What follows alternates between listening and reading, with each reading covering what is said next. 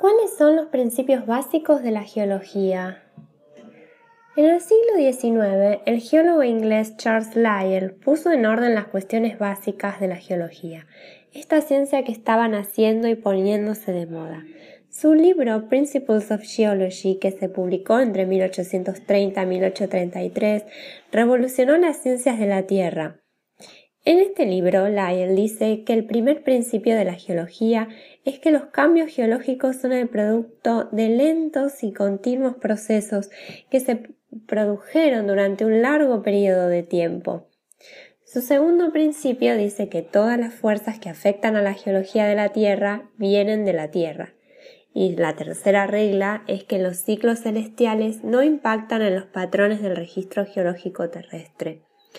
Las reglas 2 y 3 van juntas porque Lyell piensa que la geología de la Tierra está influenciada por procesos puramente terrestres.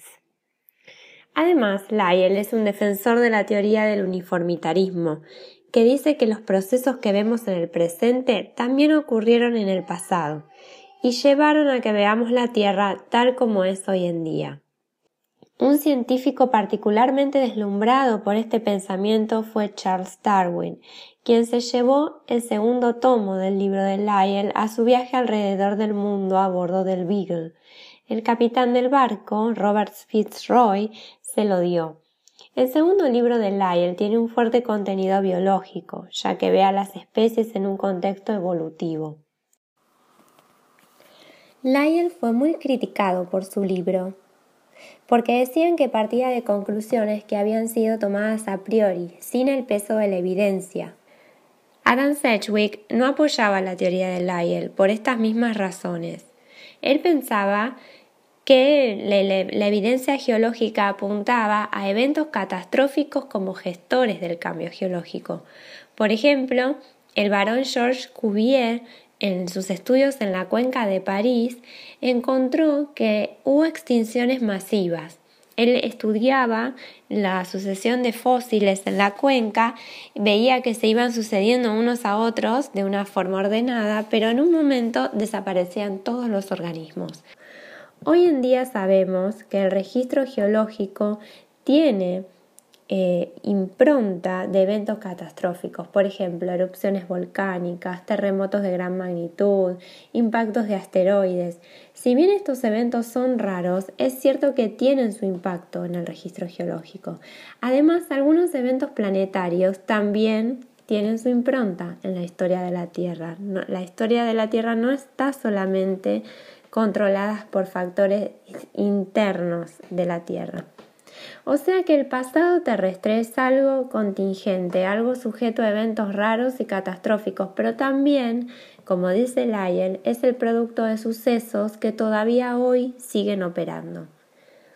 Pero volvamos a lo que estábamos contando. Revisemos un poco la historia de la ciencia. Era la época de la Ilustración, el movimiento cultural y filosófico en el cual se había puesto a la razón como la luz del conocimiento humano. Así la observación de la naturaleza y los razonamientos que se fueron estableciendo a partir de la observación fueron creando el método científico. La geología nació como ciencia natural y se crearon los principios que la rigen.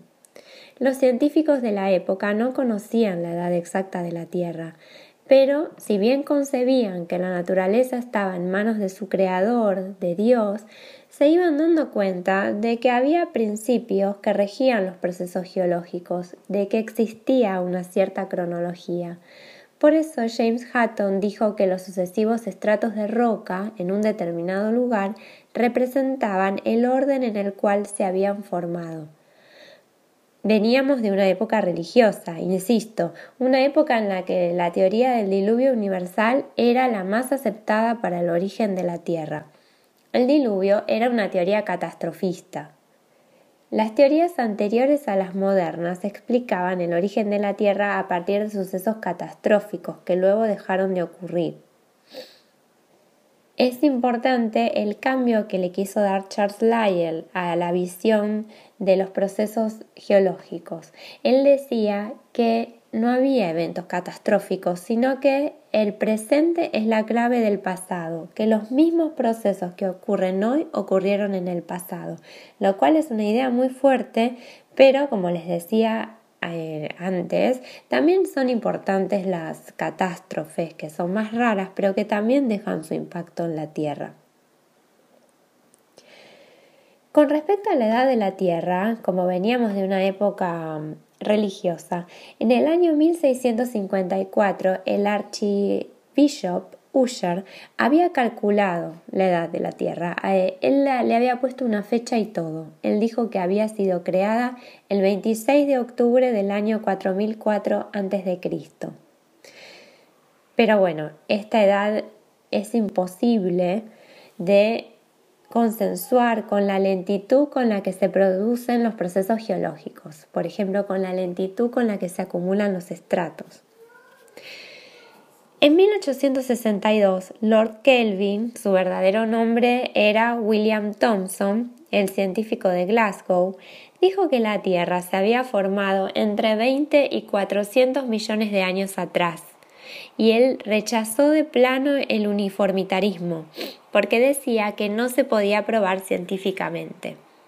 Para derivar esta edad de la Tierra, Lord Kelvin calculó el tiempo que tardaría en enfriarse desde su estado primordial hasta su estado actual, utilizando conocimientos de física que se tenían hasta el momento, de termodinámica, de conductividad de los materiales, de astronomía. Esta teoría molestó bastante a los geólogos, que estaban cómodos con la idea de tiempo ilimitado. Darwin tampoco estaba contento con esta teoría porque se daba cuenta que los organismos necesitaban millones de años para evolucionar. Pero los geólogos y los biólogos no tenían forma de refutar la teoría de Lord Kelvin, no tenían forma de calcular de manera independiente la edad de la Tierra, no podían dar un argumento consistente, convincente tampoco.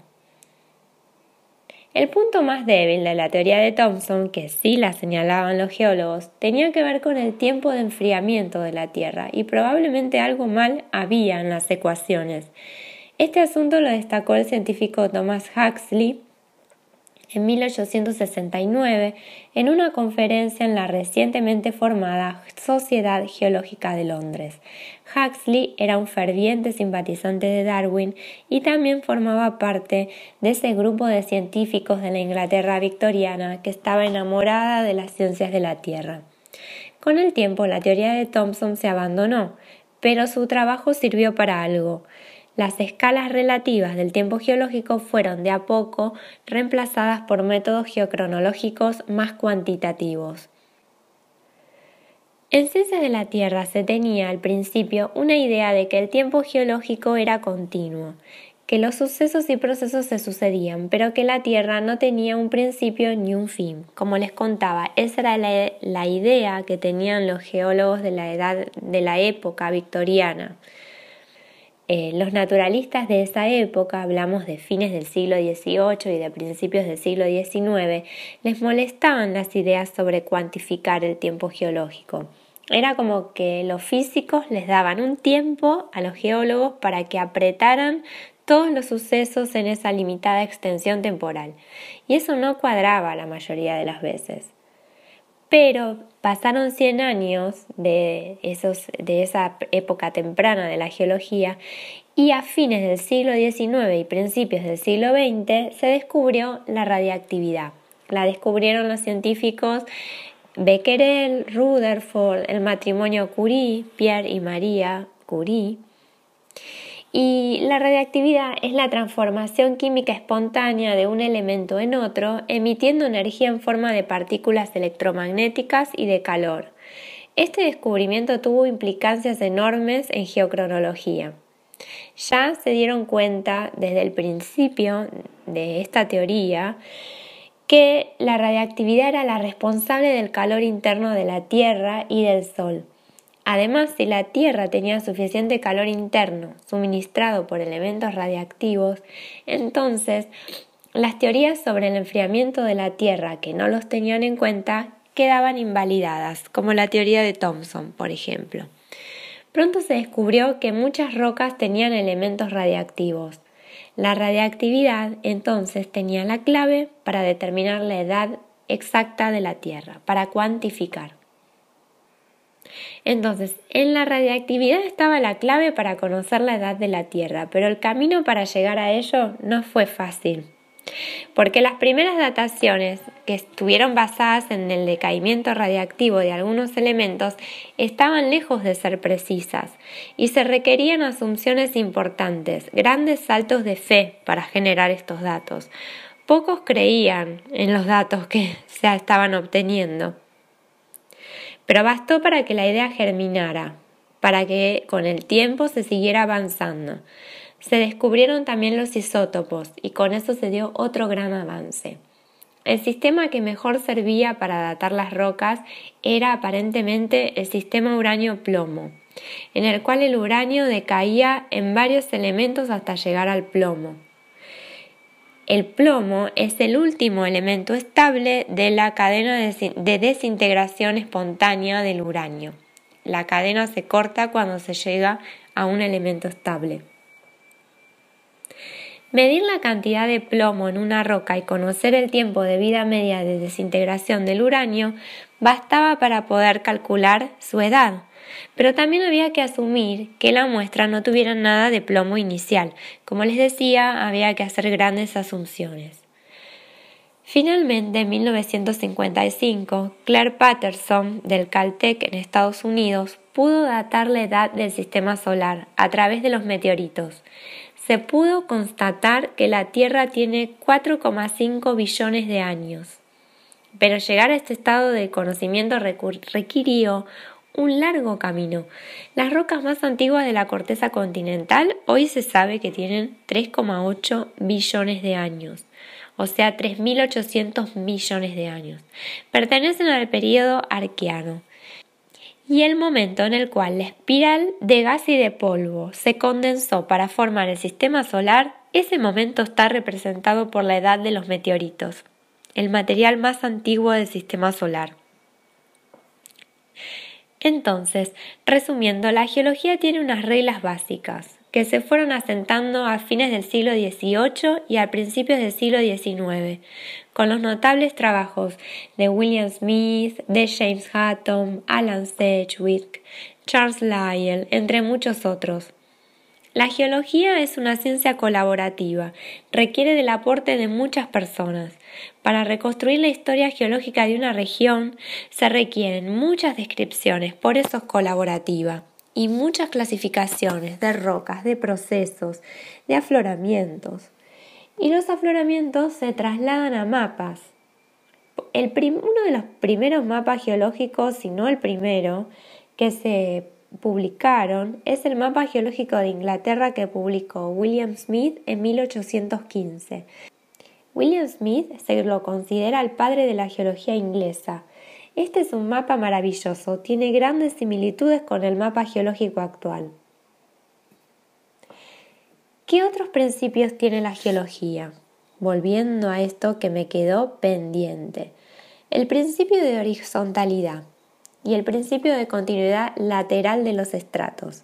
Estos principios se aplicó William Smith para hacer su mapa geológico. William Smith fue uno de los primeros que correlacionó lateralmente estratos para poder reconstruir la historia geológica de Gran Bretaña y este mapa que él realizó. Otro principio es el principio de sucesión de los fenómenos geológicos, que se refiere a los sucesos que ocurren de forma ordenada unos después de otros. ¿Mm? El principio de continuidad lateral de los estratos que está asumiendo que los mismos se acumulan en forma pareja a lo largo de toda su extensión, o sea que la edad del estrato se mantiene a lo largo de toda su extensión horizontal. Las capas horizontales representan un momento en la línea del tiempo geológico y los geólogos vamos armando rompecabezas. Yo no sé si se pueden dar cuenta de esto a, lo largo de esto que les estoy intentando transmitir. Recordemos entonces que las rocas más viejas se encuentran por debajo de las más nuevas y los procesos geológicos actuales son la clave de los procesos que ocurrieron en el pasado.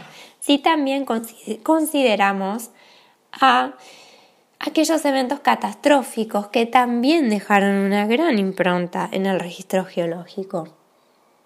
Las rocas nos cuentan la edad de la Tierra si sabemos levantar esa información del campo y luego analizarla en los laboratorios.